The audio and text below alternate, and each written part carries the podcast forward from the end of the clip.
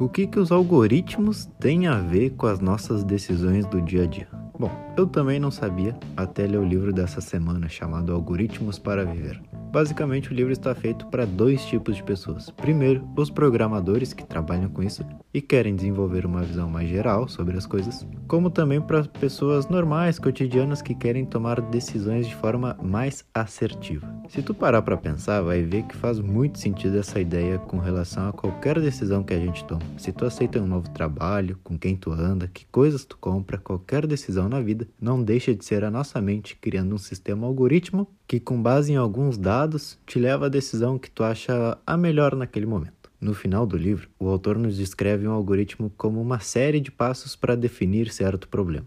O que acontece é que o ser humano tende a fazer tudo isso de forma intuitiva e improvisada. Então, ao invés de ser consciente de um algoritmo e dizer que tu vai programar ele onde for, a gente tende a resolver as coisas no instante em que elas aparecem, e meio que de uma forma intuitiva, não antecipada. Mas se tu for prestar atenção, até tomando decisões de forma intuitiva, no instante em que elas acontecem, a gente também está usando algum sistema que a gente tem na mente para a solução de problemas. Mesmo que de forma inconsciente, algum sistema vai estar tá sendo utilizado ali. O que a gente vai ver aqui é entender os algoritmos, planejar um bom sistema e assim sempre otimizar as nossas decisões, mesmo que de forma intuitiva. Aqui no canal, uma vez a gente falou de um livro chamado Pensar Rápido e Devagar, lembra? Do Daniel Kahneman onde ele nos apresenta basicamente dois jeitos diferentes de pensar. No sistema número 1, um, as respostas fáceis de se dar, onde tu resolvia as questões de uma maneira mesmo meio que automática. E o sistema número 2, onde tu pensava um pouco mais, raciocinava e tudo isso. Porém, usa mais teu tempo e tua energia. No nosso processo evolutivo, foi isso que nos tornou diferente, essas duas formas de pensar, porque tu usa o sistema número 1 um para agir em situações de perigo, onde tu precisa pensar rápido para se salvar. E o sistema número 2 a gente usa quando a gente tem mais tempo, precisa tomar uma certa decisão, enfim. O problema de tudo isso é sempre o mesmo, o tempo. O que realmente difere cada situação é o tempo que tu tem para resolver as coisas e achar uma solução. Não tem sentido se tu tem todo o tempo do mundo tu se estressar no que está sendo feito, muito menos encontrar um algoritmo que te ajude a tomar uma boa decisão de forma rápida. Isso não teria sentido. Tu iria criar o algoritmo mais complexo do mundo para que realmente tuas decisões se tornem 100% assertivas, demorando o maior tempo possível. Então vamos ver alguns dos principais pontos que o livro nos apresenta para que tu, a partir de hoje, consiga aplicar esses sistemas na tua mente e as melhores decisões do dia a dia. O primeiro algoritmo que a gente vai estudar aqui hoje é o de escolher melhor. Esse algoritmo tu pode usar para escolher qualquer coisa: destino de viagem, marca de roupa, amigos, tua próxima casa, tudo isso. Matemáticos e analistas sempre levam em consideração que se tu tem que escolher algo que está dentro de uma amostra de 100, vamos supor, a forma mais otimizada para isso, sem perder muito tempo, é que os primeiros 37 exemplos tu só olhe, investigue um pouco, sem decidir ainda. Então, vamos supor que tu vai comprar um carro que tu olha os 37 primeiros só para conhecer eles, ver as cores, os tamanhos, os motores, mas o importante é que tu tá ali fazendo um benchmark,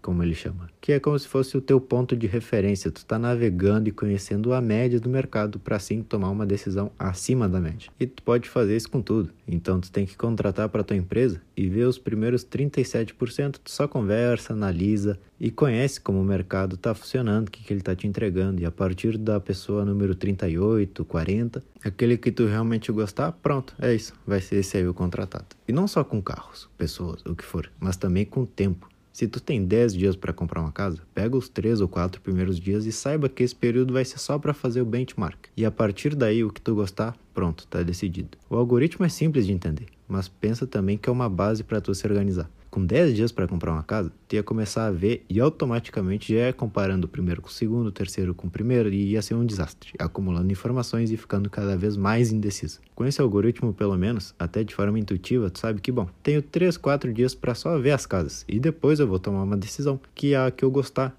eu sei que vai ser maior que a média e eu vou estar feliz com o que eu escolhi. Como esse algoritmo tem outros também no livro, eu gosto muito do algoritmo de troca de contexto. Ele explica que para qualquer computador do mundo, os desgastes ocorrem nas trocas, ou seja, o computador vem fazendo algo pela linha A e muda para a linha B. Essa mudança de linhas exige que o sistema mude também. Utilizam outras formas, utilizam outras ferramentas que são necessárias para aquilo. E com o ser humano acontece a mesma coisa. Sempre que tu muda de foco, mesmo que seja mínimo, as funções cerebrais necessárias ali são trocadas e também geram desgaste. Então, se tu acha que consegue trabalhar olhando para o celular ou prestar atenção em duas coisas ao mesmo tempo, Todas essas mudanças de foco, mesmo que mínimas, não são as melhores para ti. Assim como os computadores, tu acaba tendo que trocar de ferramentas necessárias naquele momento. Tu usa diferentes funcionalidades do cérebro para cada tarefa e mudar isso a cada instante te desgasta. Então essa ideia de fazer muitas coisas ao mesmo tempo, ou multitasking, pode-se dizer assim, é ruim para qualquer sistema de computador e para nossa mente também. Tenta ao máximo evitar isso, porque essas mudanças de foco têm um custo. Outra ideia bacana é a de retomar informações. Um sistema de computador sempre armazena por último o arquivo que está atualizado, o mais completo, e acaba substituindo o passado. Na nossa mente acontece a mesma coisa. A tua verdade, o teu conhecimento, sempre vai ser substituído por um mais atualizado. Se tu é um estudante, por exemplo, antes de entrar na prova, tu dá aquela revisada básica novamente. Assim o conteúdo vai mais fresco. E o que aconteceu antes disso acaba de ser substituído por esse conteúdo que é necessário para aquele momento. E o último algoritmo que eu gostei muito é a ideia de descobrir ou aprofundar. E esse é muito curioso porque é uma dúvida que todos nós temos quando é melhor conhecer coisas novas e quando é melhor seguir com as coisas que a gente já conhece e já gosta? A resposta para isso é o tempo. Então, se tu tá recém conhecendo uma cidade, é claro que é bom tu ir em vários lugares, conhecer, explorar, mas depois que tu tá ali já faz um tempo, tu já sabe quais são os que tu gosta e tu só segue frequentando eles. Isso ele nos apresenta em uma pesquisa onde pegaram dois grupos de pessoas, um pessoal mais jovem e outro um pessoal com mais idade, e fizeram para eles a mesma pergunta. Se tu pudesse passar 30 minutos com um artista famoso ou com um familiar teu, quem te escolheria? Os mais novos, claro que escolheram os artistas famosos, mas o pessoal que tem mais idade não. Eles falaram que escolheriam a família, sem dúvida, porque não procuram mais tanto conhecer pessoas novas. Eles gostam do conhecido e aproveitam o que já conhecem. As aventuras, o explorar em certa idade já não é tão atrativo quanto para um jovem. Mas depois mudaram essa pergunta. Falaram: e se tu tivesse mais 40 anos de vida pela frente, tu ainda escolheria tua família?